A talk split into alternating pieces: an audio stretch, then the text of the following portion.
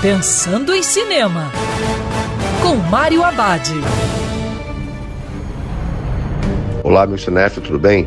Já no circuito divertido Os Três Mosqueteiros d'Artagnan. A trama apresenta D'Artagnan, o jovem Gascão, que é deixado para morrer depois de tentar salvar uma jovem ser sequestrada. Ao chegar a Paris, ele tenta por todos os meios encontrar seus agressores. A sua busca o levará ao centro de uma guerra real onde o futuro da França está em jogo. Aliado a Athos, Portos e Aramis, os três mosqueteiros do rei, D'Artagnan enfrenta os planos sombrios do cardeal de Richelieu. Mas é quando se apaixona por Constance, a confidente da rainha, que D'Artagnan se coloca em perigo, pois essa paixão que o leva ao rastro daquela que se torna sua inimiga mortal, Milady de Winter. Os Três Mosqueteiros d'Artagnan é uma produção europeia nos estilos blockbusters americanos, que tenta usar personagens clássicos para desenvolver uma franquia.